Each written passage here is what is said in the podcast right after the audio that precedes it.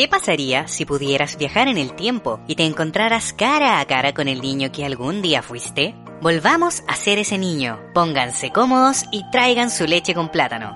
Soy el perrito Pochito y los invito a preguntarse, ¿por qué crecí tan rápido?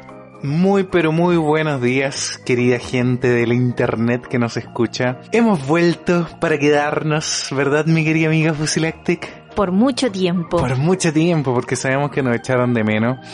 Y estamos partiendo esta cuarta temporada y no podemos partir sino de otra manera que saludando de verdad a todas las madres que nos escuchan, que esperamos hayan pasado un muy bonito día el día de ayer dentro de lo posible, porque sabemos que estamos viendo tiempos complicados donde muchas madres no pudieron estar con toda la familia o incluso con sus hijos, como fue el caso de nosotros. Pero queremos de verdad mandarle un saludo cariñoso.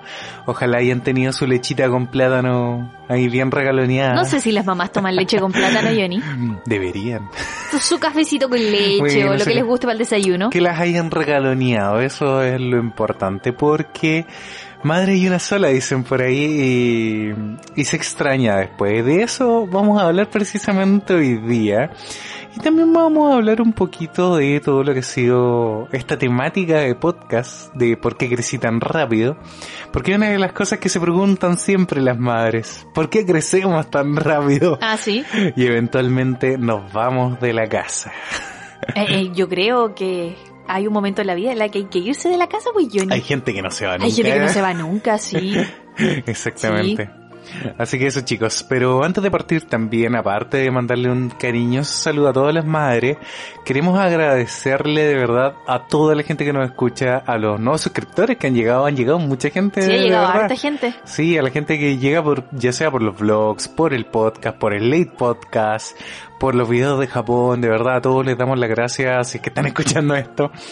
Y particularmente también a nuestros cinco Patreons que tenemos en este momento, pero que de verdad nos hacen ¿No son la siete? Son siete. Son siete, ¿verdad? Cinco puchitos lovers y dos puchitos apoyadores. Y dos puchitos apoyadores, exacto, pero sabemos que están siempre ahí y aparte que como tenemos nuestro live con ellos siempre, eh, el último live estuvo muy bueno, de verdad. Estuvo muy divertido. Éramos poquitos, pero estuvo muy divertido. así que invitamos a todos los Patreons a conectarse al próximo live que vamos a, tener el 23 de mayo. El 23 de mayo, ¿verdad? Y hay fecha para eso. Por supuesto. Así que si usted también se quiere hacer Patreon y quiere participar de esta dinámica, tiene hasta el 23 de mayo para hacerse Patreon. Exactamente. Y ahí conversar con nosotros. Pero fue muy bonito la, la vez pasada conocer también la inquietudes de algunos Patreons que, con los que nunca habíamos tenido la posibilidad de conversar. Porque a la larga eso es porque crecí tan rápido, chicos, un espacio de conversación, nosotros conversamos entre nosotros como pareja, pero también es importante y nos han dicho que eh, ayudamos a generar espacios de conversación en familias donde a veces no se da. De hecho, con nuestras propias familias, el hecho que nosotros hablemos acá lleva instancias de conversación con ellos. Sí, todavía hay muchas instancias que están pendientes, pero sí. pero es, pero es verdad, o sea, chicos, la comunicación es fundamental en cualquier tipo de relación, así que vamos a comunicarnos hoy día, Francisca. Ah, sí, sí, porque ya, ya han pasado dos semanas, Johnny, y es como si no hubiéramos conversado en toda esta semana. Oye, sí. Estuvimos muy callados esta semana. Nos hizo falta esta dinámica. Parece. Por eso, chicos. Mentira, el, Johnny ala hasta por los codos, no se calla nunca, ¿sí? ¿Para qué estamos con cosas? ¿Ah, sí? Sí, sí. Tú tienes el don de hablar. El don de hablar sí es una maldición de hecho. Cuando chico me decían come oreja. ¿Come oreja? Come oreja. ¿Por qué? y, yo lo escuchaba mal porque siempre he sido medio sordo. Y pensaba que me decían comadreja. ¿Comadreja? Comadreja. Y yo decía, ¿por qué me dicen comadreja? Y un amigo se mató de la risa y me dijo, no, es come oreja. y dije, ¿por qué? ¿Por qué no te calláis nunca, ¡Ay, qué feo! Pero fue buena talla. Pero igual. Pero es que Creo que lo he contado en otros podcasts, pero que yo antes era demasiado callado y de un momento a otro fue como, ¿sabes? Me doy cuenta de que puedo hablar, puedo decir cosas como entretenidas. Tenía como conversación. Pasaste de ser un alma incógnita y silenciosa a ser el florerito de mesa. El florerito de mesa. Sí, pero sé que nunca me dijeron florerito de mesa por suerte. ¿Cachai? Como que igual siempre, yo creo que me sirvió haber sido callado muchos años, que siempre trato de meter la cuchara, como se dice, cuando tengo algo que aportar, ¿cachai? Mm. He aprendido en la vida que, por ejemplo, uno siempre dice así como, si no vas a decir algo positivo, mejor no lo digas. Sí. ¿Cachai? Trato de decir siempre algo positivo o algo constructivo cuando estoy callado y sobre todo cuando no tienes la confianza o no conoces a las personas. Mm. Es súper importante respetar esos espacios. De hecho, también es importante respetar este espacio que nosotros también tenemos. No podemos llegar y decir cualquier cosa. Sí, es verdad. Porque hay muchos padres que nos escuchan con sus hijos ahora. Sí, somos muy responsables de eso. Sí, de hecho. Cuidamos lo que decimos. Exactamente, cuidamos las malas palabras. Y de hecho, mucha gente nos agradece que nos hablemos con garabato y eso. Por eso también tenemos nosotros personalmente que agradecérselo a nuestros padres. Porque yo al menos me crié en un espacio sin casi nada de garabato, así. Básicamente cuando... Yo de repente igual ahí por ahí escuchaba su garabatillo loco cuando discutían, pero yo aprendí en el colegio. O sea, es que... Garabato. en el colegio no Mis compañeras hablaban súper mal. Mm. Oye, estamos muy dispersos, Francisca. Tenemos que, por favor, concentrémonos en la bota.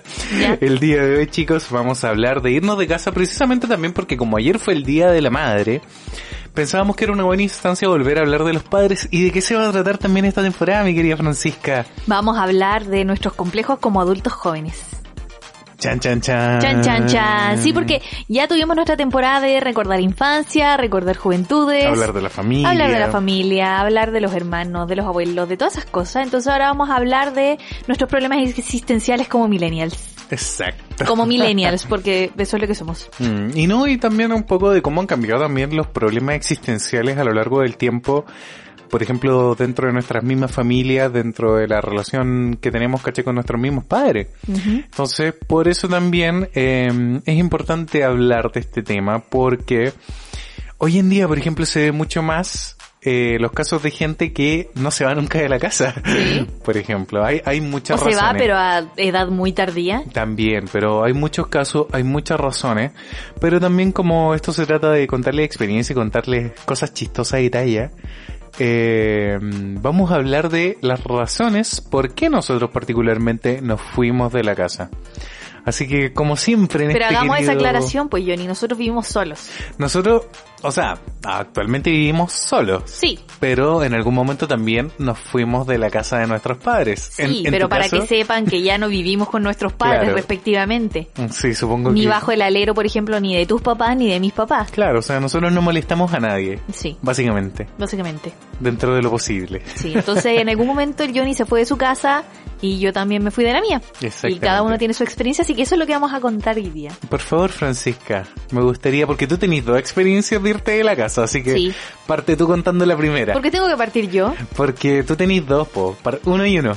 Digamos que la primera es muy similar a la tuya. Ya. Yo entré a la universidad y tenía eh, problemas con mi madre de, ¿cómo se podría decir? Relaciones. No, suena feo eso. ¿Comportamiento? Comportamientos, sí, ya. No comportamientos, como que teníamos problemas de personalidad. Porque somos muy, muy parecidas, entonces discutíamos mucho y como yo no mandaba en la casa, me aburrí. y hablé con mis abuelos y les pedí si me podía ir a vivir con ellos. Entonces yo pasé mi etapa, mi época universitaria viviendo con mis abuelos. Entonces técnicamente me fui de la casa de mis papás, de mi núcleo familiar, que era mi mamá y mis hermanos, y me fui a vivir con mis dos abuelos, que ellos ya vivían solos, ¿cachai? Vivían solos en ese tiempo y tenían como espacio en la casa para poder recibirme. Y mm, eso, esa fue mi primera salida de la casa. Ya, preguntas que el público quiere saber y particularmente también tienen que ver con la conversación. Eh, tú te fuiste, tú ya habías entrado a la universidad. Sí. Ya, yo recuerdo que eh, te fuiste a vivir con tus tatas porque particularmente también ellos vivían mucho más cerca de la universidad. No. ¿No? No. A ver, Tú me conociste cuando yo vivía relativamente. A ver, ya, cuéntalo, cuéntalo. Mis abuelos vivían, yo vivía con mi mamá en cerca de escuela militar, en un departamento muy chiquitito, compartíamos pieza más encima, entonces yo no tenía con mi mamá. Ah, tú con tu mamá. Entonces yo no tenía como un espacio para poder estudiar o trabajar o hacer mis trabajos y mm, en diseño se necesita espacio para poder hacer eso Oye, sí, hablando de, para los que no sepan, eh, nosotros somos diseñadores gráficos y si quieren saber más o alguien quiere estudiar la carrera de diseño gráfico, hicimos un late podcast que fue el último capítulo que dejamos, que de hecho es el capítulo número 20. Así que les vamos a dejar el link, como siempre, aquí en las etiquetas para que puedan ir y puedan revisar ese capítulo que estuvo muy entretenido, muy interesante. Si quieren estudiar diseño gráfico. Así que eso, claro. Para que se preparen mentalmente. En, tu caso particular, claro, ocurre que uno en diseño se tiene que amanecer muchas veces porque las cargas, o tal vez no amanecerse, pero acostarse a unas horas bastante indecentes. Sí. Porque la carga académica es súper alta. Entonces, ¿qué pasaba en tu caso? Entonces me fui a vivir con mis abuelos eh, y ellos vivían en ese tiempo en una casa en la Florida. Muy lejos de la universidad. ¿Y había metro o algo? Eh, relativamente. Ellos vivían al lado de mi tía, de una de mis tías, y pero cada uno vivía separado en su casa. Entonces ellos tenían una pieza en la, en la casa que era como la pieza de visitas y de ahí me recibieron, pues caché, pero yo llegué para allá sin nada. O sea, llegué como con mi ropa, con mis materiales, con mis primeras cosas y, ¿Ni siquiera nada más. No, nada, yo me fui nomás. Yo agarré mis cosas y me fui porque... Como quien agarra su maletita y se va. Sí, técnicamente sí, sí. Digamos que no me fui en muy buena, en muy buenos términos. Mm, pero dejaste algunas cosas en la casa de tu mamá. Sí, pues dejé algunas cosas, pero después, unos días después, mi abuelo me, me llevó y fui a buscar como más ropa y cosas así, y me llevé como las cosas esenciales. Pero por mm. ejemplo, mi cama la tuve que dejar ahí porque no tenía cómo llevármela. Pero dudo, ya que dijiste como que te fuiste así como en malos términos, ¿tú te fuiste escondida o tu mamá sabía que te ibas a ir? ¿Por qué tengo que contar eso? no, pero, malo. Pero, no cuentes completamente la, la situación. Es que mi duda por ejemplo, si después tuviste que ir a buscar las cosas como esperando que las aguas se apaciguaran. Esperé unos días a que las aguas se apaciguaran y ah, después le dije como mamá voy a ir a buscar mis cosas porque me voy a quedar con los tatas. Ya. Y ahí hubo unos roces y qué sé yo, algunas discusiones, pero al final no sé si se habrá dado cuenta que fue como lo mejor para mí también y para ella, mm. porque uno iba a hacer una carga menos en la casa, alguien menos que alimentar. Y yo después de eso dejé de pedirle cualquier cosa, ¿cachai? Yo solo le pedí ayuda con el tema de los papeles para las becas de la universidad. Claro. ¿Cachai? Nada más. No le pedía plata ni para la movilización, nada de para la universidad seguías viviendo con tu madre. Para la universidad sí, yo seguía viviendo bajo el alero de mi madre, pero yo técnicamente vivía con mis abuelos. Mm.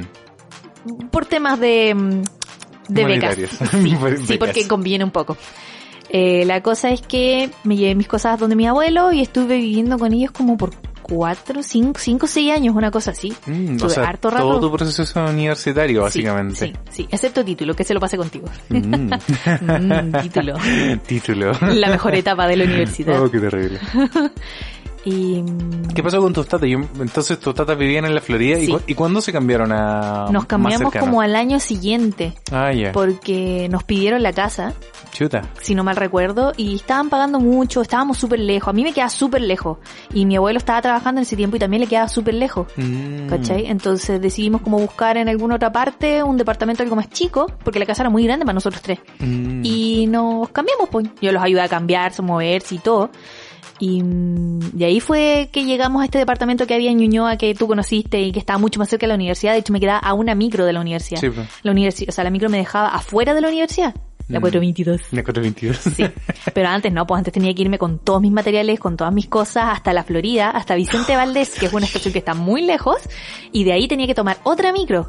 Tarde, sola, de noche, en un paradero que, que era del, del terror, por ahí como para los que conocen el, el 14 de Vicuña Maquena, era como por ahí.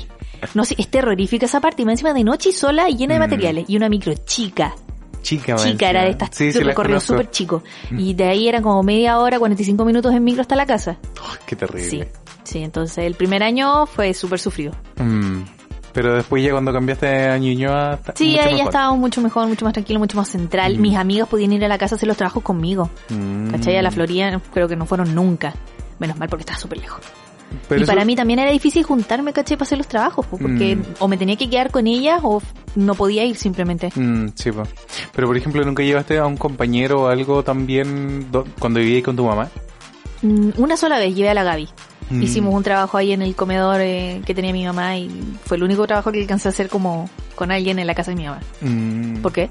No, pregunto porque, eh, por ejemplo, en mi caso, yo voy a contar un poco de lo mío ahora. Yo soy el típico caso de niño de región que entró a la universidad y se tuvo que venir a Santiago a estudiar. Ya. Entonces pasa que, por ejemplo, mi mamá y mi, mi papá también, o sea, padres se perdieron un poco lo que era la época universitaria de amanecerse. Ellos no lo mm. vieron, ¿cachai? Mi mamá me vio una sola vez trabajando hasta muy tarde, pero dígase muy tarde como hasta las 12, una de la mañana. Claro. Y eso no es tarde. Pero claro, mi mamá igual se perdió esa etapa universitaria mía. De, de Yo creo que sí, pues es muy diferente a lo que hicieron mis hermanos, porque mi hermano sí los vio en la universidad. Mm. Que se quedan hasta tarde estudiando, qué sé yo, ¿cachai? O haciendo trabajos, pero es muy diferente a estudiar diseño. Sí, es muy diferente. Porque mis abuelos sí me vieron, ¿cachai? Llena de materiales, llena de cuestiones, que con cortes aquí, cortando allá, botando aquí, paqueteando, que los papeles, que el computador, que estudiando, que los trabajos. Hasta muy tarde. Mm. Sí. Bueno, ¿y tus papás se perdieron eso? Sí, mis papás se perdieron completamente eso.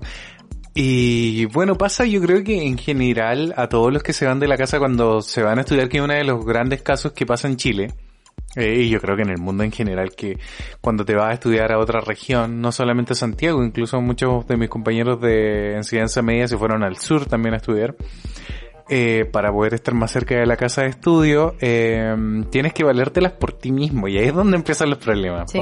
En tu caso, por ejemplo, tú igual te fuiste con parte de tu familia y con, tu abuelo y los abuelos son los que consienten y chocho todo el rato. Pues yo creo que para ti fue un cambio positivo. Fue para bien, sí, fue para bien. Igual eran súper exigentes. O sea, no estaban chicoteándome a cada rato, pero cuando me veían haciendo cualquier otra cosa que no era de la universidad me preguntaban que cuándo voy a hacer los trabajos, una cosa así, ¿cachai? Pero igual me dejaron muy libre. Sí, sí, igual fue bueno y fue bacán pasar la universidad sin presiones. Sin presiones. Mm. Igual me presionaban, ¿cachai? Por ejemplo, tenía que estar trabajando o estar así a full estudiando para una prueba y me llamaban a almorzar y tenía que ir a almorzar porque el horario de almuerzo era sagrado. a mí no me podían dejar la comida y yo comer después, no, yo tenía que ir a sentarme a la mesa a comer. Mm. Y a veces me ponía histérica porque venían visitas y no se iban y no se iban y no se iban y necesitaba ir a estudiar y era como, por favor, de qué Sí. Sí, pasa mucho eso. ¿Te pasó? De hecho, me pasó por el mismo tema con mis papás, aquí vamos a pelar un poco a mis papás. Ah. que como ellos no están acostumbrados a ver las cargas laborales, a, cargas laborales, a ver las cargas de... Cargas académicas. Académicas, exactamente. A veces me pedían que fuera los fines de semana para allá, ¿cachai? Y yo iba. Pero el problema es que muchas veces tenía que hacer unas maquetas gigantes y las tuve que hacer en Rengo y más encima después traérmelas en bus. Oh, no. ¿Cachai? Y mi mamá, tú sabes cómo es mi mamá, pues uno va a verla y es como, ya vamos a ver a tu tío, vamos a ver a... Es como, mamá, tengo que trabajar, ¿cachai? Me acuerdo que un fin de semana ya lo entendió porque me vio que tenía que hacer una tremenda maqueta. Y fue como, no, nos tuvimos que quedar acá porque Jonathan tenía que hacer un trabajo. Y lo vio como la tremenda maldición y es como, mamá, lamentablemente, hacer la universidad, esta es mi vida. Esta es mi carrera. lamentablemente, usted no quería tener un profesional. Aquí están los resultados. Pero pasa mucho eso. Yo creo que tiene sus cosas buenas y sus cosas malas el no estar en la universidad viviendo en la casa de tus papás. ¿Cachai? Una, que te podía amanecer tranquilo. Dos, que podí hacer, entre comillas, depende del tipo, porque por ejemplo, yo me fui a vivir con más gente, ese es el, mm, otro problema. Cuéntanos, ¿qué hiciste? ¿Qué hiciste? ¿Cómo te viniste a Santiago? Porque yo también tengo el caso de una amiga que se vino de región a Santiago, pero ella se vino a vivir a la casa de la hermana. Mm. Un saludo para esa persona que yo creo que me está escuchando. ¿La del trapito? La del trapito, sí. y también fue súper complicado para ella, pero cuéntame tu situación. No, yo a la larga recuerdo que mis papás tenían que mandarme con alguien y en, su momento pensaron primero en mandarme con un familiar pero fue bueno que no pasara eso porque, mm, como dicen, el muerto y el arrimado apesta el tercer día. Sí. Eh, es complicado porque uno, ya lo dijimos, te tenéis que amanecer, ¿cachai? Tenéis que trabajar, vaya, vaya a meter bulla, vaya a necesitar un, un espacio amplio de trabajo. Las maquetas no se pueden hacer en un pequeño escritorio, ¿cachai? No. Necesitáis una mesa. Yo a veces usaba el comedor y el living completo para hacer maquetas y papeles y cuestiones. Entonces, mientras, mientras tú necesitas hacer tu vida universitaria y alguien necesita seguir haciendo su vida de familia, es súper complicado si no hay como cariño por medio, ¿cachai? Mm. Entonces, de repente ya tus papás lo pueden entender un mes, dos meses, pero cuando ya, ya hay cinco años de carrera, imagínate cinco años de carrera ocupándole el comedor a tus viejos, ¿cachai? Ya, pero a medida que pasa el tiempo igual va bajando la carga académica. Sí, va bajando, pero yo creo que igual hubiese sido súper molesto para Mi mamá. ¿Para tu mamá? Sí, para mi mamá. Porque yo me acuerdo, ¿cachai? Eh, cuando llegaba los fines de semana de repente y dejaba todo tirado por ahí.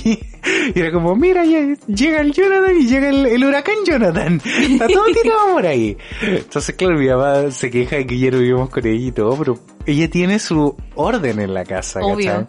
Y aparte pasó algo muy particular. Mi mamá también. Mi mamá, sorry mamá, pero ¿para qué estamos con cosas? Usted también es bien maniática no hubiera podido dejar mis materiales y mis papeles ahí de un día para otro. No, no, no, hubiera tenido que sacarlos porque el comedor es sagrado y hay que usarlo.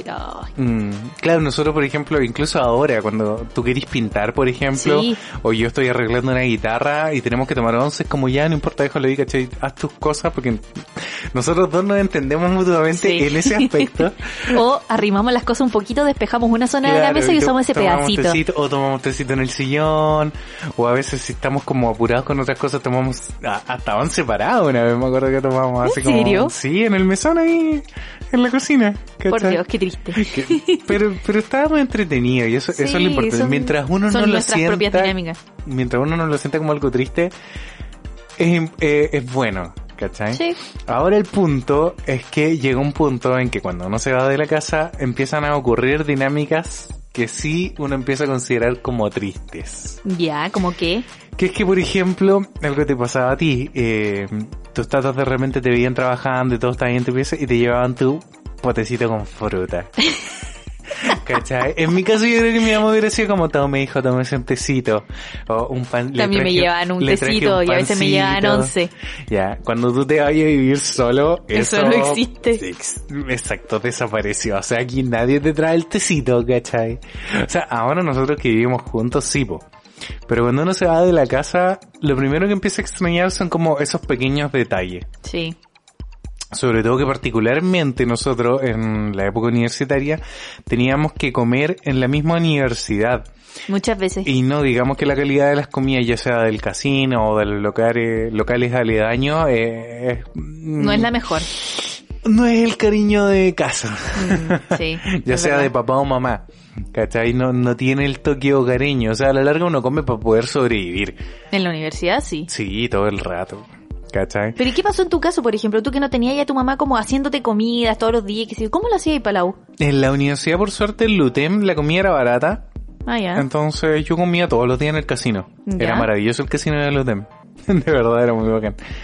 Eh, y en las tardes, me acuerdo que eso fue una de las cosas que a mí me chocó al principio, que pasaba mucho que en la casa donde yo vivía eh, habían cuatro personas más. De esas cuatro, dos estudiaban y otras dos trabajaban. Ya. Entonces como que ellos eran muy amigos de antes y les gustaba como tener esta como camaradería, ¿cachai? Por así decirlo, donde les gustaba tomar cita juntos, como que querían armar una familia, mm. ¿cachai? Y yo lamentablemente estudiaba diseño y tal como tú dijiste, de repente tenéis que hacer tus trabajos, de repente te quedáis afuera incluso, eh, llegáis súper tarde a la casa, y pasaba que una vez por semana a cada uno le tocaba comprar el pan y comprar cosas para la once, para la once comunitaria, ¿cachai? Ya. Algo que yo no sabía antes de irme a vivir con ellos, ¿cachai? Que iba a pasar. Y muchas nadie veces, te lo advirtió. Nadie me lo advirtió. Muchas veces tuve problemas porque el día que me tocaba comprar el pan... Se te olvidaba. Se me olvidó completamente y yo estaba metido haciendo un trabajo en la universidad y llegué a la casa y así todos con el medio caracho, ¿cachai? Porque el Jonathan no compró el pan, pues, ¿cachai? y todos muertos de hambre y qué pasó con la comunidad, ¿cachai? ¿Cuánto tiempo duraste así? Un año. Oh, en la UTEM. En la UTEM. Me, en diciembre fue como, no, ya sé que esto no, no va para más, me voy. ¿Cachai? Y me fui con un amigo de la enseñanza media, con el que alcanzamos a ir creo que dos años. Y al final también tuvimos nuestros roces, ¿cachai? Por, por muchos temas. Eh, y es complicado, de verdad, es súper complicado vivir con alguien. Eh, no porque la, sean buenas o malas personas, sino que todos tenemos mañas, ¿cachai?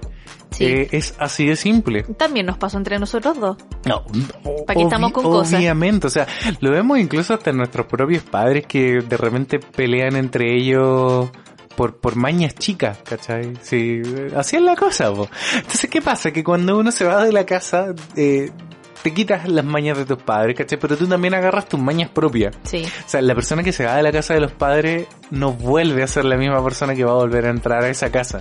Mm. Y particularmente a mí me pasa que yo no siento un apego emocional a la casa de mis papás en este momento. Sí, a mis papás, ¿cachai? Obvio. Pero pasó que, pero, ¿por qué lo digo? Porque cuando yo me fui a la universidad, me fui de la casa, la casa a la que yo me fui, mis papás la vendieron y durante la universidad ellos compraron otra casa y se fueron a vivir a otra casa. Mm, Entonces yo mientras estaba en la universidad viví el proceso como de cambio de casa de ellos, pero a la larga yo nunca realmente viví en esa casa. Mm, ¿Se entiende ahora?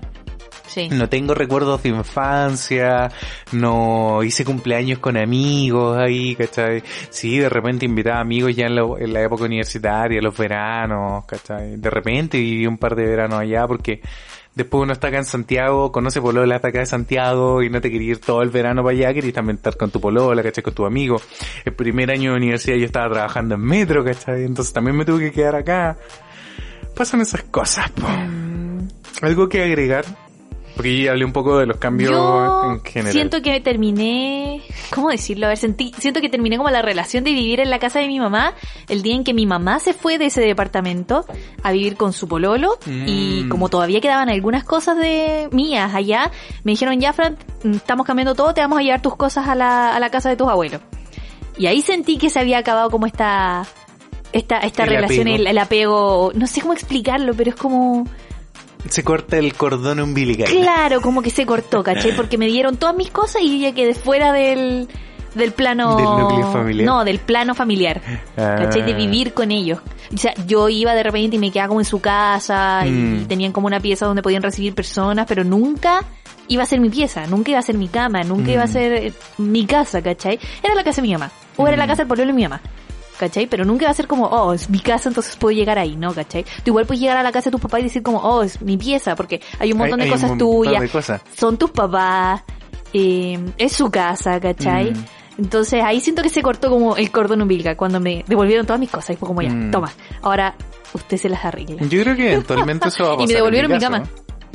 Me devolvieron mi cama, sí, volvió mi cama a la pieza. Mm. Yo igual agradezco que tengamos como una pieza en la casa de mis papás.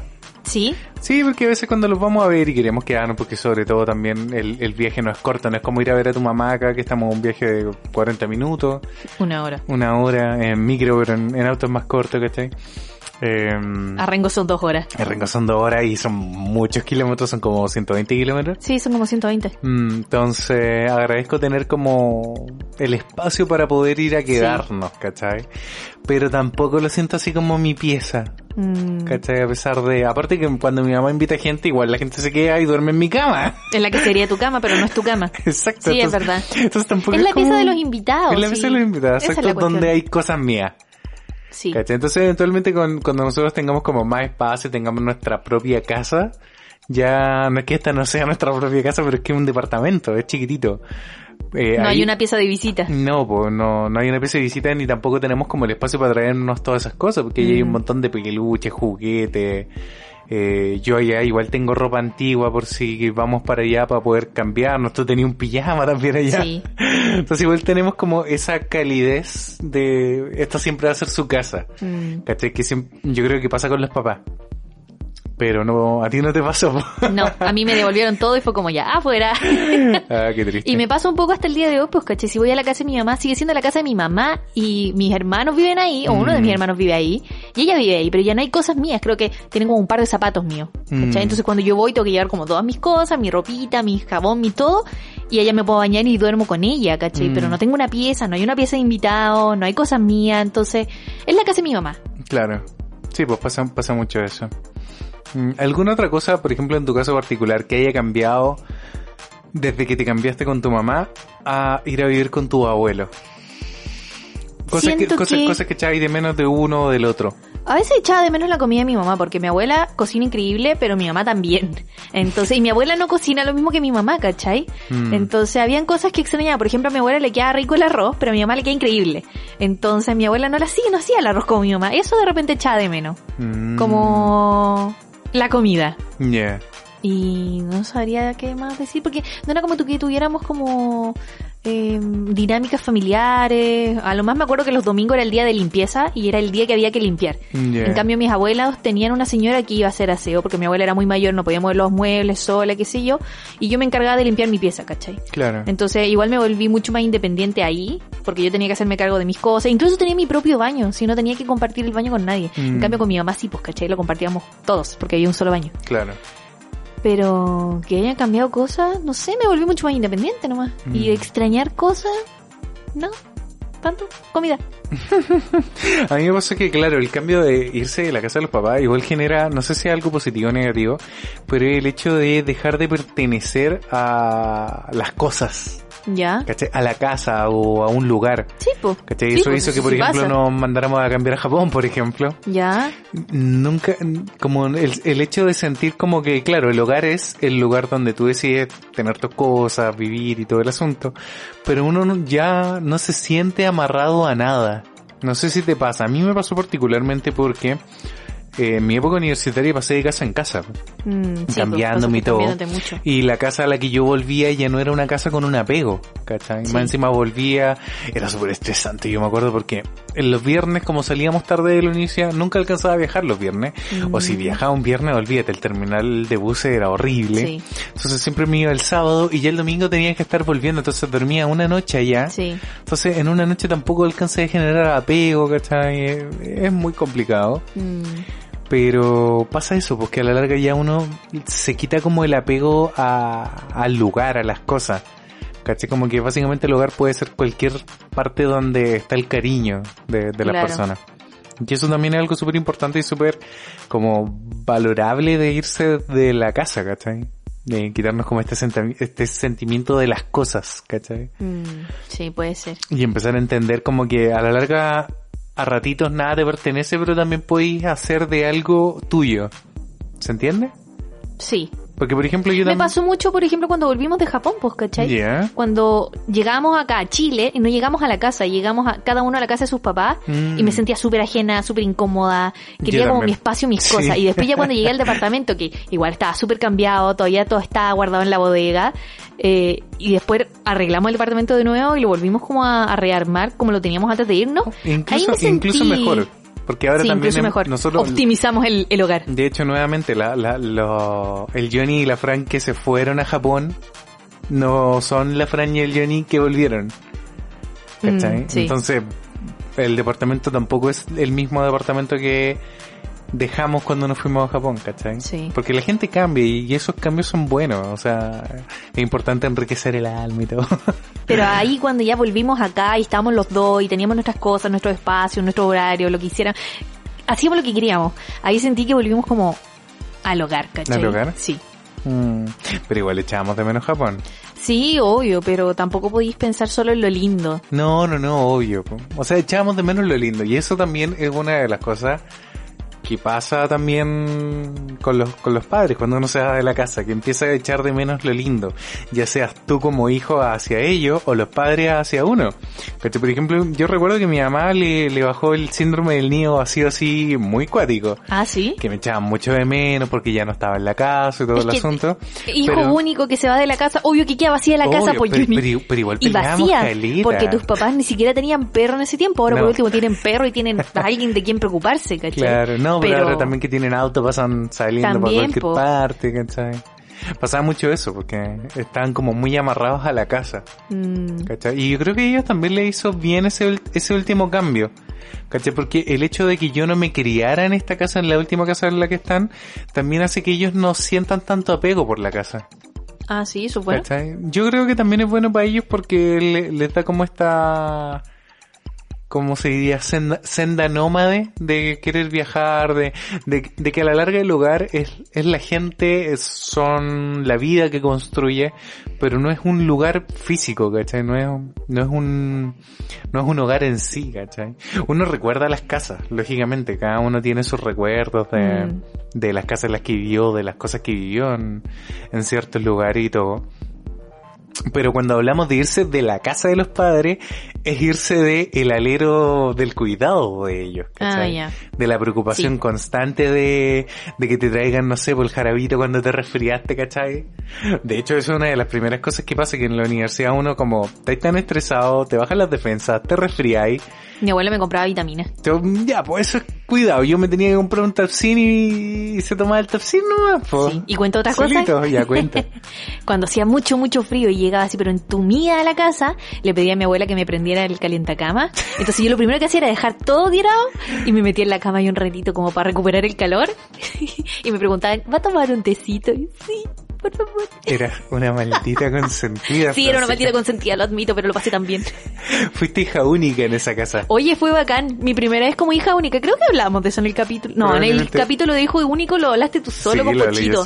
Pero lo comenté en algún capítulo, no me acuerdo cuándo. El de los padres o, el de, los, abuelos. Vamos a dejar los dos links en este momento. Por si quieren escucharlo, el de los padres y el de los abuelos. Ahí pasé a ser hija única y mm. fue bacán. Fue bacán. Fue bacán. ¿Es bacán ser hijo único? O sea, es que, no sé. Es que, es que es distinto porque uno es hijo único de sus padres, pero es más bacán ser hijo único de sus abuelos. Nunca fui hija única, Johnny. No, pero, pero viviste la experiencia de ser hijo único, pero no de tus padres, sino que de tus abuelos. Y los abuelos están ahí para consentir, ¿cachai? Sí. Los abuelos tratan de arreglar las cosas que no hicieron bien de repente con sus propios hijos, ¿cachai? Tal vez las libertades, o tratan de solamente dejarlos que se lleven y enderezarlos se van por mala senda, ¿cachai? Mm. Yo me acuerdo que mis abuelos lo único que querían era que yo terminara la carrera y me titulara. Y que en lo posible entrara a trabajar, obviamente. Y fuera muy exitoso. Pero ahí vino el segundo quiebre, pues cuando me fui de la casa de mis abuelos. Ah, chan, chan, chan. ¿Por qué fue eso? ¿Por qué? Porque empecé a pololear con el Johnny. Soy la, soy la semilla de la discordia. Exactamente. Porque ¿qué pasó? Que yo empecé a pololear con el Johnny como en el penúltimo año de la universidad. Mm. Cuando tenía que entrar así como al proceso de prepráctica, práctica, título. Y ya no estábamos estudiando, estábamos haciendo como esta práctica profesional y teníamos que terminar el, ¿cómo se dice? Proyecto de investigación. Proyecto de investigación y ahí toda esa cuestión. Y no había terminado la carrera, pues. Y mis abuelos veían que salía mucho, que llegaba muy tarde y que este niñito venía mucho a la casa y casi que yo no estaba estudiando, que no estaba haciendo nada por mi vida. Entonces ahí ya vino el segundo quiebre, pero pasó un año, Sí, Y ahí conversamos nosotros las cosas y decidimos que no fue fácil, pero decidimos que lo mejor tal vez era que si queríamos mantener como nuestra relación, era que yo dejara a mis abuelos. Salieras del nido. Saliera del nido. Ya era el momento. Sí, porque igual yo sentía, por lo menos, no sé si te pasaba a ti, que a veces siento que, o sentía que mis abuelos me acobartaban un poco. ¿Cachai? Porque yo en toda la etapa universitaria nunca pololeé, solo me dediqué a la universidad, de repente salía con mis amigas, iba a mis eventos, vendía mis cosas, como que me veía muy full en eso. Pero no en la etapa como de amorío. ¿Y qué sucede? Que tal vez tenían malas experiencias, con todo respeto, de mis tíos, que creo que muchos no terminaron las carreras, ¿cachai? Mm. No estoy segura. Sí, yo creo que sí. Tendría que algún día preguntar con mis tíos, ¿cachai? Padre, que no terminen las carreras y mm. que queden embarazados, ¿cachai? Entonces, mm. yo creo que ese miedo tenían un poco mis abuelos conmigo. Obvio. Que no terminara mi carrera y que más encima tal vez quedara embarazada que ya sería el colmo del colmo. El colmo del colmo. Pero no pasó. Y no ha pasado hasta ahora. Y no va a pasar en mucho tiempo. y, ahora quieren que pase. Y ahora quieren que pase y tocando madera. es que ya que pasó, pues Johnny nos independizamos. Vieron que el Johnny era un hombre... De bien. De bien. Con bienes. de bien y con bienes. Que terminó la carrera. Que tenía trabajo. Y después yo también entré a trabajar. Entonces fue como, ah, ya tienen la vida resuelta. No importa, ahora tengan Teníamos autos. Lo teníamos todo, Johnny. Lo teníamos todo y nos fuimos a Japón. Y dejamos todo botado. Y dejamos todo botado. Entonces esa fue la segunda vez que me fui de la casa. Mm. Pero... Y ahí sí me dolió. que me dolió irme de la casa, lo, lo pasé tan mal. Ah, sí, lo pasaste muy mal conmigo. el primer año yo creo que sí. Porque el primer año fuimos nosotros los que nos tuvimos como que hacer cargo de las cosas. Tú ya venías haciéndote cargo, ¿cachai? De, no sé, de las cuentas, de que llegaran estas cosas, de pagar el gasto común. Yo tenía mi departamento soltero, claro, y es, es una de las otras cosas que viene al principio de irse de la casa y que es que, por ejemplo, en mi caso, cuando yo me fui a la casa y estaba estudiando, mis papás se hacían cargo de las cuentas. O sea, ellos te ayudan económicamente. ¿Ya? Pero una vez que te terminaste la carrera o ya te puedes hacer cargo de tus propias cuentas, empieza a pagar tus cuentas. Sí. y se va mucho dinero y hay uno... Cuando uno le empieza a tomar como el peso del dinero eh, en la comida, en las cuentas, en ir a comprarse un jamoncito, ¿cachai? El jamoncito con la palta que, tu mamá te tenía de oncecita y te das cuenta de cuánto salía cada once que tu mamá te tenía, ahí uno empieza a echar de menos, ¿cachai? Así como, uh, y empiezan a llegar las, las, once más austeras, mm. el refrigerador pelado porque nadie lo reponía, la despensa también. En la casa no hay TV cable. Que nadie te lava la ropa, nadie te lava la losa, entonces, sí, el primer año no lo pasé así, oh, horrible, mal. Pero tuve mis momentos, ¿cachai? De me arrepiento. ¿De me arrepiento? Sí, porque por ejemplo, tú eres muy malo para comer frutas. Tengo que armarte el plato de frutas y ponértelo ahí en la mesa para que te lo comas. ¿Y con manjar? No, sin manjar. ¿Con leche condensada? No, tampoco. ¿Con mermelada? No. No, porque tiene que ser con algo. La fruta es solo fruta. No. Y yo aprendí a comer fruta con mi abuelo. Yo antes no comía mucha fruta, era re mala para la fruta. Y con ellos aprendí a comer fruta. Y mm. cuando llegué acá, eh, la extrañaba mucho. ¿Cachai? Eh, eh, esta casa extraña. Esta casa extraña, no, po. Empecé a extrañar la fruta.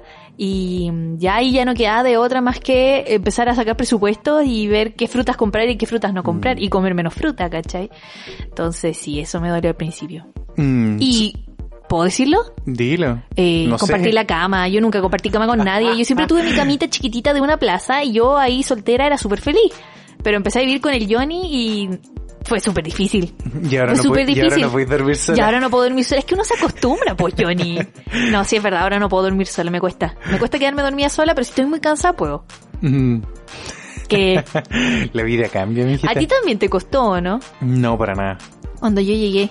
Ah, Sí. Pero es que pasa mucho que, por ejemplo, en los primeros años de universidad tuve que compartir un montón de cosas con mucha gente, ¿cachai? Que eran las personas con las que vivíamos. Y como nunca resultaba bien, eh, siempre generaba problemas cuando ya decidimos, así también con mis papás, ya sé que mejor anda de vivir solo y más encima estaba la oportunidad de este departamento que quedaba muy cerca de la universidad. Muy cerca, queda menos de un kilómetro. O sea, e-, era, irse a la universidad caminando, o sea, eso, eso era soñado. Eh, fue a campo, yo empecé a tener mi independencia, aparte que podía traer a mis amigos de la universidad para acá, y podíamos hacer trabajo acá en, el departamento, y acá uno ponía sus reglas. Como dicen las viejas, tenía chip libre. Tenía un poco de chip libre, pero me llegó con cierto grado de madurez ya, po. Ya. O sea, si esto me hubiera pasado en primer año de la universidad, yo me hubiera ido por el mal camino. ¿Te hubieras ido por el mal camino? sí, pues. ¿En serio? no, nunca tanto. Mm. O sea, tú no, tú no puedes dejar de ser la persona que fuiste durante 18 años, 17 años, eh, de, de la noche a la mañana, ¿cachai? Imposible. ¿Cachai? Pero sí, yo creo que hubiera tomado mucha más cerveza, hubiera carreteado un poco más de lo que ya carreteado en la universidad. Eh, sobre todo porque al principio uno quiere conocer gente y eh, piensa que uno viene de región, conocer gente santiguina, sobre todo muchos amigos ñoños que me enseñan mucho de anime, de película. Eh, para mí, tú sabes que esas conversaciones ñoñas interesantes me, me fascinan, ¿caché? Como en el matrimonio de la Denise que me encontré con este amigo. Oh, sí, no pararon. El no, Johnny de verdad habló por los codos todo el matrimonio. Así, oye, no, hay Batman y Superman. es verdad, ¿cachai? Como que conocer gente porque sobre todo en, en región uno no conoce a mucha gente ñoña. Y uno, en los cursos, en la, en la, enseñanza media, uno es el raro, ¿cachai? Sí. Entonces llega una carrera como diseño donde todos son ese raro del curso. Entonces es como bacán, ¿cachai? En mi generación no había tantos ñoños. No, en la mía yo creo que no, es que habían, pero justo en mi sección no, no había tantos. Mm, Estaban las niñas, que eran como raras, pero no eran niñas. como raras. Diferentes. Diferentes. Sí, pues no eran como las de... Es que no era como rara, sino que no nos interesaba mucho como ir a carretear, que ir a tomar, que mm. salir de carrete, de repente íbamos a eventos de anime, salíamos juntas, veíamos películas, hacíamos pillamos parques, cosas así, ¿cachai? Claro. Pero no éramos de quedarnos carreteando en la universidad ni nada. Mm. Aparte que muchas vivíamos muy lejos, entonces no había como casos, no, no mm. podíamos quedarnos. Tenemos que irnos.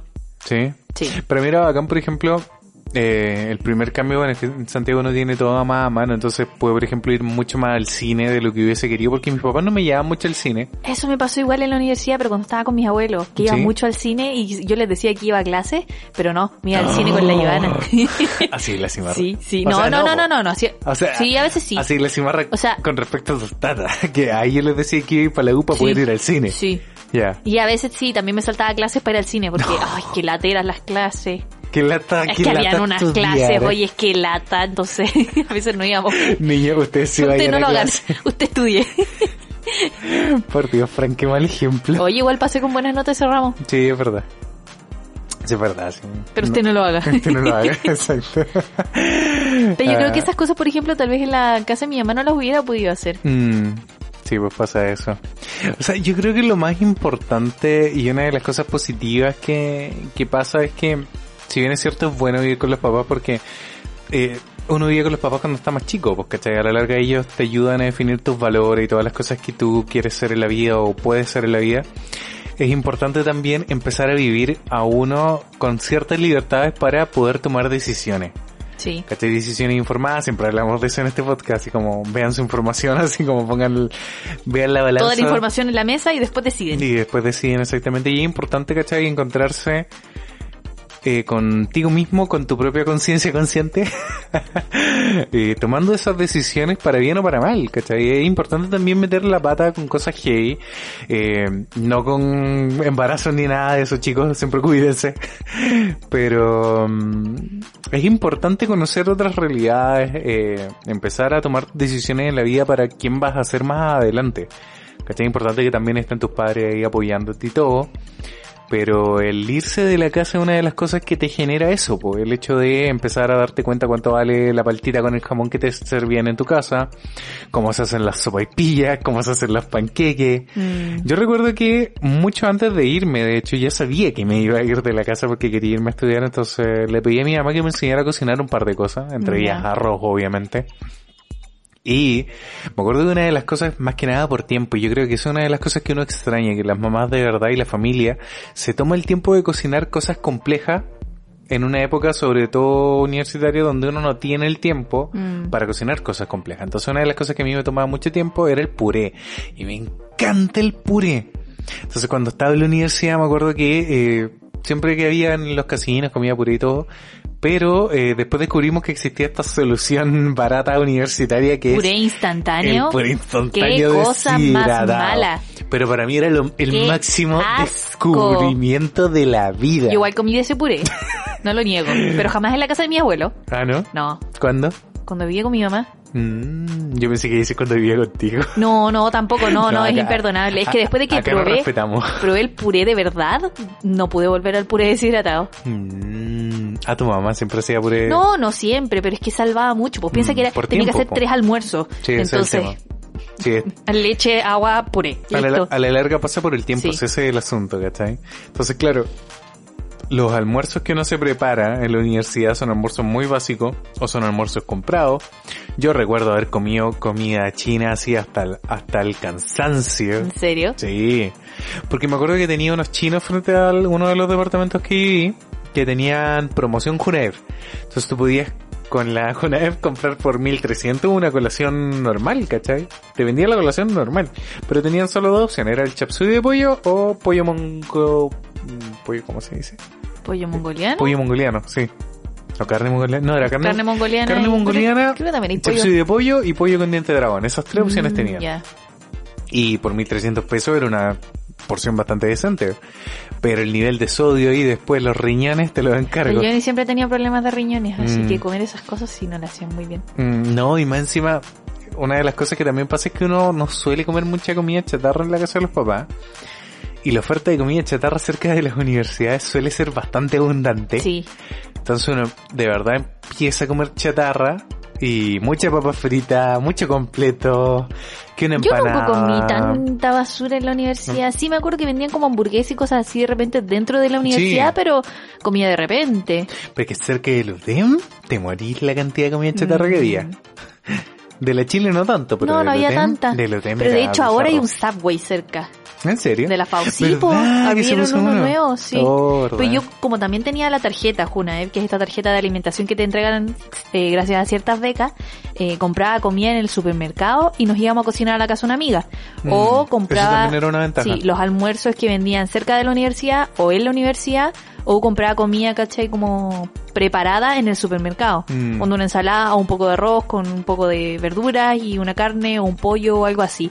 Entonces a veces almorzaba eso y por la facilidad de tener esa tarjeta, también le decía a mi abuela, caché, que no cocinara tanto porque yo iba a almorzar en la universidad. Mm. Pero había a veces casos en que me llevaba, no sé, pues un pote de algo de lo que había quedado en la casa y me lo comía en la universidad. Mm. Pero también no tuve que cocinar mucho durante mi etapa universitaria. Y eso también, fue ventaja.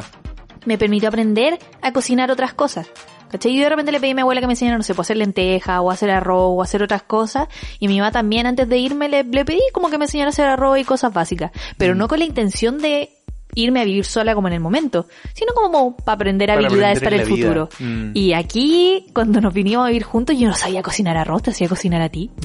Tú tenías que hacer el arroz porque de verdad no había caso, pero un día, mágicamente, no sé cómo, que me quedó bien. Y ahí dije, ya, yo hago el arroz. pero ahora lo hacemos en la arrocera, así que... Sí, sí, ahora y más lo sigo haciendo yo. Igual, a veces lo hago yo, no sé ahí. Soy hablador. Soy, hablador, yo no Céspedes. ay, ay, ay. Pero sí, es verdad. Ahí, yo creo que pasa que cuando uno se va de la casa empieza a ser su propio padre. Y ahí uno entiende... A chicotearse uno mismo. A chicotearse uno mismo. Ahí uno entiende la labor invisible de los padres, de la madre, de, de, las cosas de la casa, del aseo, de lavar la losa. Pero ¿qué pasaba, por ejemplo, tú, antes de que yo viniera, ¿cachai? A vivir contigo, no es que yo mantenga el Johnny, ni lo chicotee, ni nada, que igual lo hago, pero no tanto. Pero ¿cómo lo hacía antes cuando vivía ahí solo? Cuando me vine a vivir solo yo lavaba mi losa. Es que piensa que uno, uno viviendo solo no gasta mucha losa, para nada. Pero y nosotros dos viviendo juntos, sí. Es que, es que tú cocinas mucho, Francisca, ah. y al cocinar se ensucia mucha Perdón. Entonces, entonces, qué hacías? Yo hacía un arroz con unas salchichas, con un huevo, ¿cachai? Entonces lavaba un sartén, un plato, un vaso. Tomar desayuno era lavar una taza, entonces la velocidad de lavar esas cosas era mucho menor que cuando tienes que lavar la losa para dos personas. Mm. Yo cuando llegué a vivir con el Johnny instauré la regla de la taza va con plato. ¿Por qué? Porque eso lo aprendí con mis abuelos. Antes mi mamá no hacía eso y no lo hace, ¿cachai? Y lleva así a su taza y, toma. Vamos a despertar un debate en este momento, chicos, porque había un debate en internet que la taza va con plato o no, pero es que nosotros tomamos en tazones y el tazón no lleva plato. La taza sí lleva plato. Tomábamos en tazones. Ahora tenemos unas tazas. seguimos tomando tazos, son tazones. Eso no es un tazón, es una taza, las tazas del café este de esta marca que es conocida. que no lo voy a decir, son unas tazas rojas. Bueno, pero son, tazones, no son, tazones, No son tazones. Bueno, no importa. En mi casa con mis abuelos también tomaba té en tazón. Un tremendo tazón de té. Y va con plato. Y lo ponía en plato. Sí, siempre. ¿Te acostumbraste Sí, me acostumbré. Entonces a la taza le falta el plato. A veces igual te traigo un café o algo y te lo traigo así sin plato. Mm. Porque ya, ya, ya ha pasado el tiempo y ya me da lata. Pero si vamos a tomar té, es completo. Mm. Y eso, y eso es una de las cosas que pasa cuando uno se va de la casa. Empiezas a generar como tus propias reglas, tu propio horario, tus propios gustos, tus propios, por ejemplo, nuestra propia despensa, nuestra propia despensa es completamente distinta a la de nuestros padres. Mm. Por ejemplo, nosotros comemos rábano. Sí, mi abuela igual comían rábano. Sí, del nabo largo blanco. Mucho rábano. El nabo. El, sí. Los nabos de. Y lo comemos de manera diferente porque a mis abuelos les gustaba rallado y con limón y sal. Y a oh. nosotros nos gusta encurtido en azúcar y vinagre. Mm, o picante. o picante, sí. Exactamente. Nosotros, por ejemplo, yo antes odiaba el repollo. Pero Odiabas lo el odiaba completamente. Y el pepino. Y el pepino. Yo amo el pepino. Y el repollo me gusta. Pero aprendí a comer pepino contigo porque lo comemos con otro aliño. A mí lo que me carga el pepino es hacerlo con limón y sal. A mí me encanta. Mm, a mí Pero no, yo no te hago esa ensalada, no, no, no, esa me la hago solo para mí. Y el repollo lo aprendimos a comer en Japón. Yo particularmente lo aprendí a comer en Japón. Yo siempre toda mi vida he comido repollo. Mm. Pero claro, tú eras re malo para el repollo. ¿Por qué? Porque el repollo acá es muy fuerte. Eh, sí, pues el repollo en Japón era suavecito. Era súper suavecito. Pero lo empezamos a hacer como lo en Japón de la manera que lo hacíamos en Japón, y ahora comemos bastante repollo. Sí. Incluso repollo cocido, entonces. Mm, podríamos decir que es un gusto adquirido y mañas que uno trae de la casa. Sí. Aparte que no solamente muchas veces son mañas de uno, porque por ejemplo en mi caso mi mamá hay cosas que no cocinaba porque a mi papá no le gustaban. ¿Cómo qué? Oh, no me acuerdo, pero había algo que mi mamá no cocinaba porque mi papá no comía. creo que las berenjenas. Mm, y mi mamá, por ejemplo, a mí me hacía bistec de panita y a mí me encanta el bistec de panita y las panitas y a la Fran no le gustan. Ay, no, qué asco. O las guatitas a la jardinera. No, es que ¿por qué tienen que comer interiores? No. No, no, no lo soporto, no lo soporto. acá no. como, entonces... o, los sándwiches de potito también, no, no, no, no los soporto. Qué cosa más. Oh, el, el glorioso sándwich de potito. No. No, no, no, no lo soporto, no puedo, no. Pero que que se van modificando ciertas cosas. Pero entonces, por ejemplo, pasa mucho que cuando uno, por ejemplo, quiere volver a comer estas cosas y quiere como que los papás o los abuelos los regaloneen, uno cuando va para allá le dice, mamá, ¿me podía hacer guarita a la jardinera o las panitas que me hacía ya antes? Yo le pido a la Lila que me haga lentejas. Y, siempre que vamos para allá nos hace o los churrascos o la mayo casera de ella. O las lentejas. O las lentejas. Sí, sí. Es verdad. Es que sabe que me gustan, po. Mm, es que hay cosas que a nuestros padres como que uno le quedan muy bien, ¿cachai? O mi mamá sabe que si vamos a verla tiene que hacer arroz. También. Mm. Sí. Es, muy código eso, ¿cachai? Entonces, claro, la relación evoluciona en otro sentido, ¿cachai? Ya como que cuando uno los va a ver ya no va a vivir con ellos, ¿cachai? Va como a... A pasar el a pasar rato. el rato, a, a conversar de cómo ha estado nuestra vida, de cómo hemos cambiado también como personas, ¿cachai? De qué gustos nuevos culinarios tenemos. Me acuerdo que cuando volví a Japón mi mamá tuvo que trabajar un día y yo le cociné, ¿cachai? Estaba súper agradecida porque volví con habilidades culinarias. ¿Acaso eras un inútil, Johnny? No, no, no, pero es que mi mamá no dejaba que le tocaran la cocina. Sí. ¿Cachai? Eh, yo creo que muchas madres hacen eso y de verdad si madres que nos estén escuchando es súper malo que lo hagan, de verdad. Metan a su hijo en la cocina, que se interesen por los ingredientes, mm. que aprendan de precios también, las cosas están carísimas y que aprendan a valorar los ingredientes. Sí. ¿Cachai? Porque... Mm, y aprendan de verdad a hacer muchas cosas variadas porque en algún momento lamentablemente eh, las generaciones fallecen, ¿cachai? Y en algún momento nuestros padres se van a ir y vamos a echar de menos tal vez no haberles querido, no haberles preguntado aquella receta que nos encantaba como lo hacían ellos. Mm. Y vamos a decir, pucha, nunca supe cómo hacía esto y después no van a estar. Y no sé, pues voy a echar de menos cómo le quedan las guatitas a la jardinera. Sí, pues, sí es verdad. ¿Cachai? Y ese tipo de cosas uno tiene que hacerlas, ¿cachai? Sobre todo ahora a mi papá, lo primero que le vamos a pedir cuando volvamos a ir para verlo va a ser que nos haga un pan de cocodrilo que lo hemos oh, mencionado muchas veces. En el podcast. Sí, nos tiene que hacer un pan de cocodrilo. hizo uno cuando estábamos en Japón y nos mandó la foto y todo, pero nos encantaría grabarlo y mostrarlo en YouTube porque de verdad es un, es un trabajo muy lindo y, y es un trabajo de antaño. Yo creo que alguien debe acordarse cuando se vendían esos panes así con, con forma de tortuga o de cocodrilo. No sé mm. si eso se habrá dado mucho acá en Santiago. Mm, en Rancagua se daba, sí, en, en Rancagua se mm. vendía. Qué bacán. Sí que... Yo algo que aprendí mucho con mi mamá fue el tema de las especies. A mi mamá le gusta mucho cocinar, trabajó en una tienda de productos de cocina, entonces siempre se interesó como por el mundo de la cocina y siempre tenía como muchas especias de todo. Que curry, que ají de color, pimienta, comino, aliño completo. Y yo me acuerdo que cuando llegué acá, eh, había, que había sal y pimienta, creo. No había muchos aliños. Ni siquiera habían como especieros, tenían como muy pocas cosas. No, tenían nada. Entonces yo vine como a implementar estas cosas de cocina en la casa. la cara de Johnny. Y compré el especiero, compré las especias y el otro día que fui al supermercado me di el tiempo de mirar y el lujo de mirar todas las especies que hay en el supermercado y, y, decidir así como cuáles mm. voy a llevar ahora y cuáles voy a venir a comprar en el futuro. Por ejemplo, igual me doy ese lujo ahora porque aprendí un montón de ingredientes de cosas que aprendí en la cocina en Japón. Pero igual hay un montón de ingredientes que acá no los venden, pues. sí, puede ser el problema. Como la pimienta japonesa que acá no la venden, que es mm. este picante el shichimi, acá no lo encontráis. Pero hay cosas similares como el merqueno, el ají en Por ejemplo, yo tengo muchas ganas de volver a probar carne a la parrilla con aceto balsámico, que ya lo servían con aceto balsámico y pimienta. Ya, pero es que el Johnny trabajaba en un restaurante super fancy. ya. Fancy, porque el aceto balsámico es súper caro. Pero no es tan caro, vale, vale como dos mil pesos. Es más, Vale dos mil pesos. Uno bueno es caro.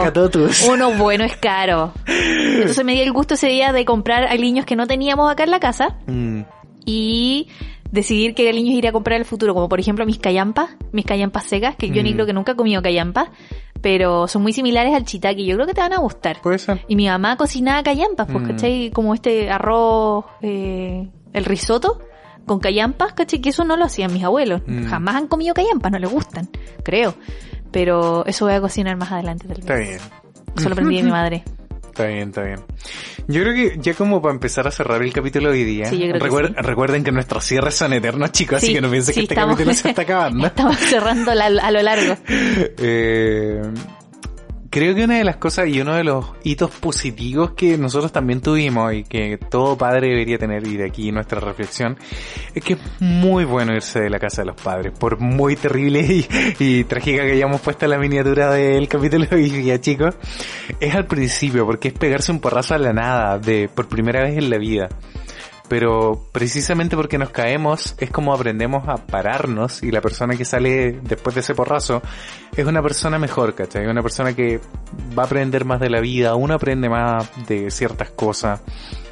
Yo aprendí mucho de muchas familias de pololas incluso que tuve, de muchas familias de amigos que tuve, porque uno cuando se viene a la universidad, de más que va a pechar siempre a la casa de un amigo, o a la casa de la polola, o a la casa de otro amigo, ¿cachai? Y vas conociendo como nuevas recetas de comida que probablemente en tu casa nunca se habían hecho, mm. ¿cachai? Porque mucha gente se acostumbra a comer siempre lo mismo.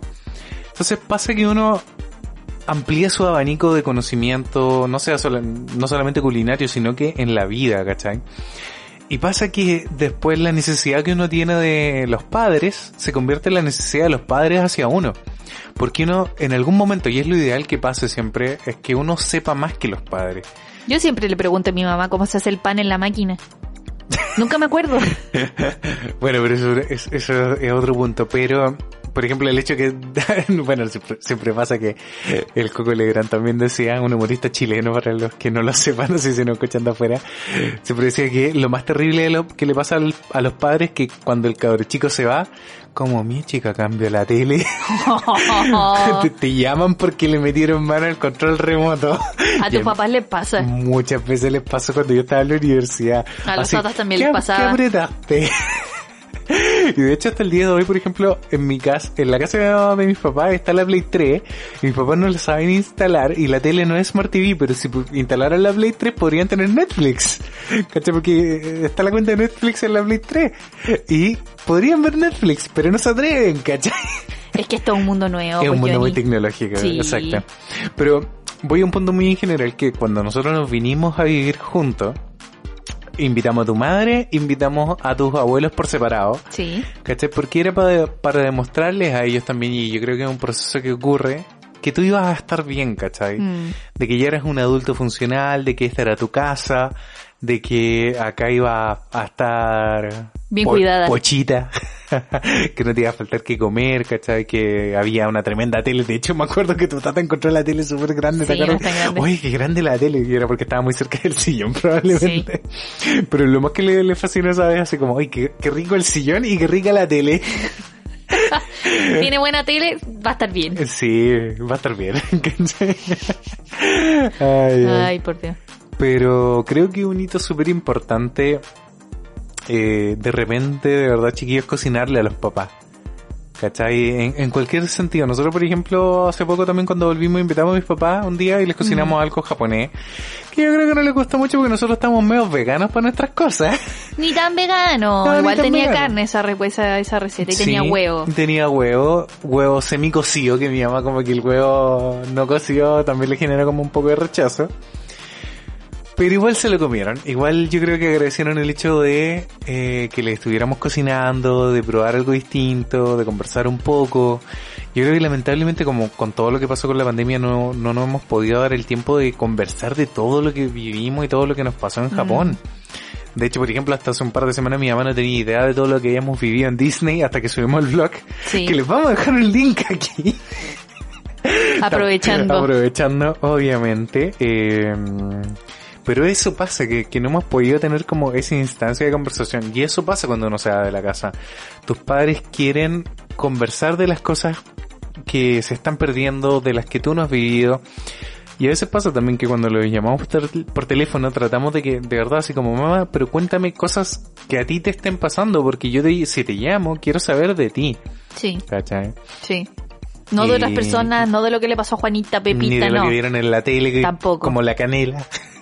que nos cuenta siempre de lo que vi en la Ah, Canela, sí, sí, siempre Canela ahí cuenta como lo que hizo la noche anterior y qué le dice su horóscopo. Mm, y las dinámicas cambian mucho en ese sentido, pero es positivo y yo siento que el orgullo de todo padre, abuelo en general es ver que su hijo o la persona que quieren es autosuficiente y esa es la palabra que uno debe buscar cuando uno se va de la casa mm. porque de una u otra manera uno depende de los padres cuando se vive con ellos. ¿Cachai? Sí, pues. Ya sea que o no pagáis una cuenta o te ayudan a hasta ponerte el hervidor, cualquier cosa, pero cuando uno se va de la casa tiene que hacer todo desde cero.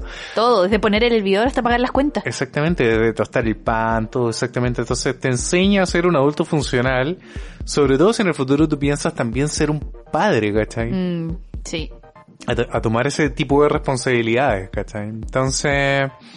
La reflexión, chicos, como siempre decíamos, eh, es importante abrir las alas, abrir la mente. Abrir la mente.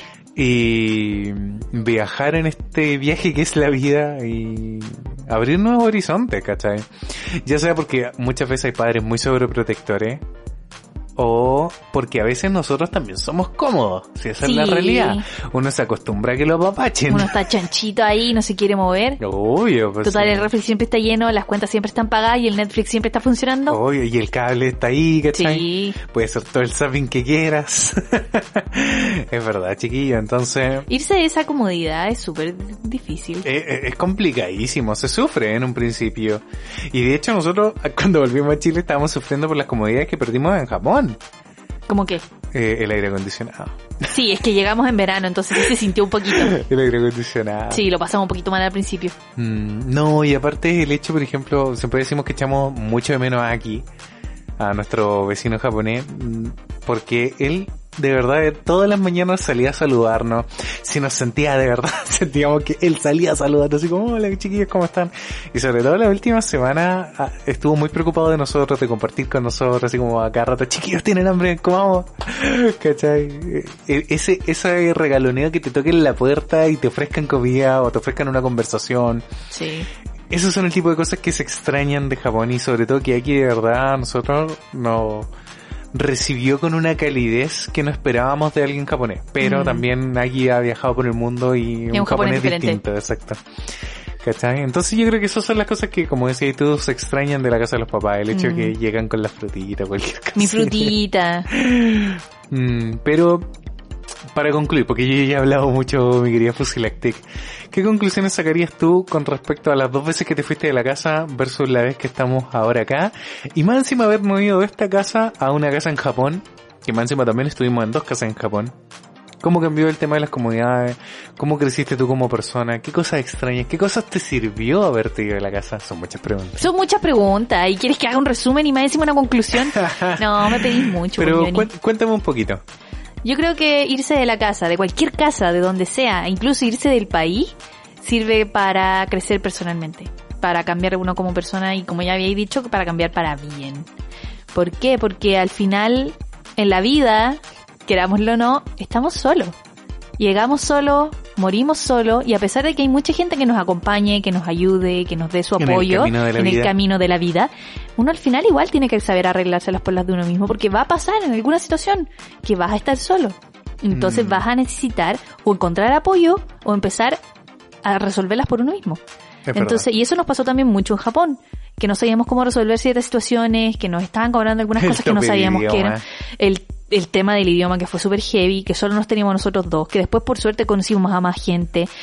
Aquí nos ayudó un montón, mm. pero ahí uno se da cuenta, ¿cachai? Sobre todo cuando te del país, y un país que no habla tu idioma, de lo solo que podéis llegar a estar. Mm. Y de la madurez que se necesita para poder salir adelante. Mm, y de la madurez que se adquiere. Y de la madurez que, que, que se adquiere, sí, en verdad. O sea, nosotros nos fuimos al extremo de irse de la casa de los papás, ¿cachai? Porque uno cuando se va de la casa de los papás, por mucho que te vayas, igual tus papás siempre van a estar ahí preocupaditos de que no te falte nada. De hecho, volvimos a Chile y lo primero que hicieron nuestros papás fue tenernos la casa como la despensa llena, ¿cachai? Que no nos faltara nada apenas llegamos, ¿te acuerdas? Nos tenían cervecita, que la carnita, que cualquier cosa. Pero cuando nos fuimos a Japón de verdad fue enfrentarnos al mundo con nuestras propias manos, completamente solos y... no y sin apoyo, sin... Eh, no sé si diría, no se lo daría a nadie, porque de verdad yo se lo daría a alguien. Creo que es una de las experiencias enriquecedoras de vida más importantes que tuvimos en nuestra vida pero no sé si todo el mundo está preparado para eso, ¿cachai? Mm, o sea, yo creo que nosotros lo pudimos hacer porque ya nos habíamos ido de la casa de nuestros padres. Y de hecho siempre dijimos también en el LED Podcast que si te vas a ir a Japón y todavía vives con tus padres, puede ser un poco complicado, ¿cachai? El salto tan heavy de perder el apoyo. Es, fuerte. Exacto, porque es que cualquier cambio así de grande es mm. fuerte, pues, ¿cachai? Es que esa es la cosa, si duele primero irse de la casa de los papás, imagínate irse de la casa de los papás a otro país desconocido. Mm. ¿Cachai? por suerte estábamos en el primer mundo, Japón lo tiene más o menos bien solucionado todo, ¿cachai? Y nosotros sabíamos un poco del idioma bastante bien, entonces nos podíamos defender y todo. Y habíamos ido además una vez a Japón, ¿cachai? No, no habíamos llegado así desnudo, esta es la primera vez que estamos en Japón, sino que ya, ya conocíamos el metro, nos ubicábamos bien, sabíamos cómo funcionaban ciertas cosas. Entonces tampoco fue como un tirarse a la piscina sin agua. Claro. Pero igual fue, sí, sí, tenía muy poquita agua la piscina. Sí, tenía poquita agua. igual dolió. Sí, igual dolió. Pero... No, y volver para acá también. También dolió de nuevo. Yo creo que dolió el doble. si dolió irse primero, dolió más volver. Es la realidad, chiquilla. Sí, pero siempre lo decimos, yo ni menos mal que igual volvimos. Sí, es verdad. No, es que las cosas ya estén mejor ahora. Mm. Sobre todo ahora, ese es el drama, que no, nadie esperaba una pandemia. Mm. Entonces, igual agradezco que estemos acá. Porque a pesar de que estemos separados y que no tengamos como a nuestros papás aquí presentes, así como encima ni nada, o no los mm. hayamos podido ver mucho, cerca, están cerca, ante cualquier, situación. sí. es verdad. Y eso también se agradece. Yo creo que lo importante es que por mucho que uno no se vaya, o sea, por más que uno se vaya de la casa, no te vas de la vida de tus padres. Jamás. ¿Cachai? Y no debería ser el caso.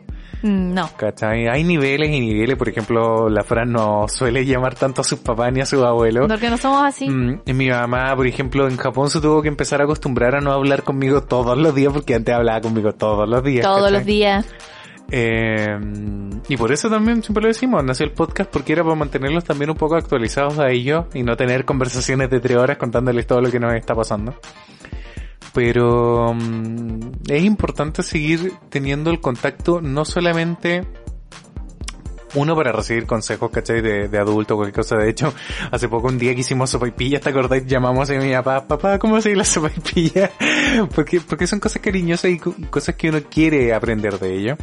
Pero también a veces uno tiene que hacer la función de uno padre de sus padres ahora, ¿cachai? Ah, sí. Claro, porque... Decirles como no salgan. No, por ejemplo, incluso con el tema del coronavirus, ¿cachai? Como mis padres no se meten tanto a internet, nosotros hemos podido tener como un poco más acceso a la información que está ocurriendo del coronavirus en el mundo, que al principio, sobre todo en la televisión, había mucha desinformación. Sí. ¿cachai? Ahora ya está como mucho más informada la gente con respecto al mismo virus, porque la televisión también tuvo que cambiar porque había una necesidad de información gigante. ¿Cachai? Porque no toda la gente tiene acceso a internet, po. ¿Cachai? Entonces eso pasa que uno ahí también tiene que estar preocupado de los papás, de lo que están haciendo, de que no se manden a cambiar el mall. Sí.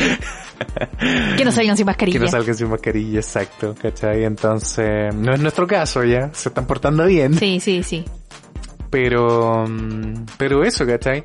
La relación con los padres o ese cordón umbilical se corta en cierta forma, pero nunca deja de estar, o sea, uno es padre hasta que muere, que dicen por ahí, y uno es hijo hasta que muere, ¿cachai? Hasta que mueren los padres. Hasta que mueren los padres o hasta que... Sí, yo creo que ahí pasa algo muy heavy. Mm, creo que ahí yo tengo una conversación pendiente con mis papás. Porque ellos perdieron a sus padres a muy temprana edad. ¿Cachai? Entonces, más encima ellos tampoco tuvieron abuelos. Tuvieron como... La vida fue súper dura para ellos. Y yo creo que también pasa, porque siempre los padres dicen, no quiero que mi hijo pase por lo, por lo mismo que yo pasé. ¿Cachai? Y ahí mm. surge eso de que los padres o los abuelos quieren lo mejor para su hijo y para sus nietos. ¿Cachai? A veces lamentablemente eso se representa mucho sobre predilección, porque uno igual necesita sufrirla si la, la vida pega, la vida, la vida pega muy duro, chiquillos. Y es importante, como se dice, ser cuero chancho y aprender a levantarse de los porrazos, ¿cachai? Aprender a caer en una piscina con poquita agua. Yo creo que un buen porrazo para empezar es tal vez entrar a la universidad y lo posible irse de la casa de los mm, papás. Exactamente. O terminar ciertas etapas. La cosa es terminar etapas. Mm. Siento que irse de la casa de los papás es terminar una etapa, ¿cachai? Que es la etapa de haber vivido con tus papás. Mm. Y ahora estás empezando en la nueva etapa de vivir solo por las tuyas, ¿cachai? A pesar de que tal vez recibes ayuda de ellos, ya sea económica o, lo que sea, ¿cachai? De que te traen cosas o te van a ver pero eh, es complicado. Es complicado y es cerrar y empezar etapas, pues, ¿cachai? Mm, pero es importante la vida chiquilla, ese, es, ese es el punto. Ahora no vamos a obligar a nadie que lo haga porque sabemos que hoy es difícil, es súper difícil ahora. Es más difícil que nunca, de hecho, irse de la casa. O sea, si yo hubiera decidido irme de la casa de mi mamá a vivir sola, no, podría. No hay sueldo que aguante. No hay sueldo que aguante, es verdad. Es verdad, es súper difícil. Mm, es verdad. Así que eso chicos, Vamos cerrando ya. Vamos cerrando. Vamos despidiéndonos. Sí, recordar de verdad con cariño. Hicimos este capítulo yo creo que con mucho cariño y nostalgia con nuestros padres y abuelos.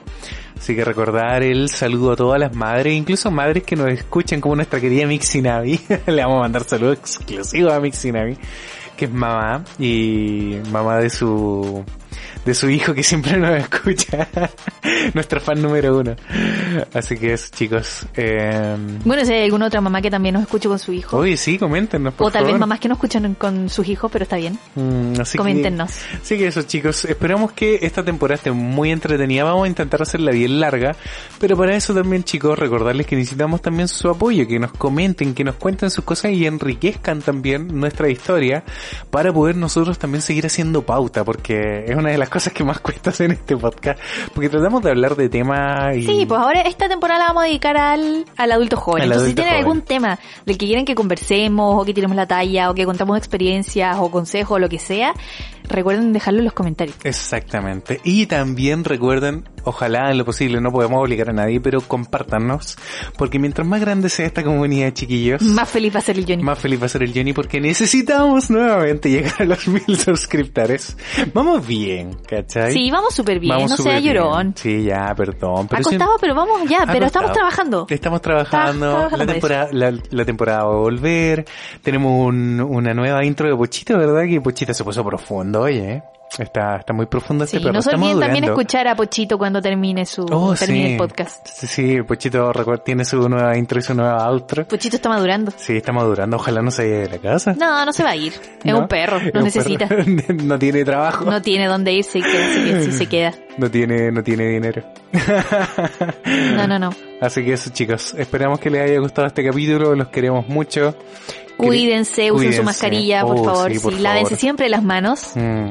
Sean responsables. Sean responsables porque eh, sabemos que se vienen semanas complicadas con el tema de la pandemia. De hecho, van a ser las semanas más altas de contagio. Pero nosotros vamos a estar aquí para apoyarlos. Así que no se despeguen de, nuestro canal. Desde la casa, sí. Vamos a estar a full trabajando en Porque Tan Rápido, en el podcast, en el blog, en todo. Así que no se pueden despegar del canal. Oh, sí. Y, de los dos canales. Pues, sí, de los dos canales. Porque el Johnny está reactivando los blogs y yo también estoy retomando mi canal, así que uh, no, olviden suscribirse a ambos canales. nos veremos muy pronto. Los queremos mucho y nos vemos la próxima semana.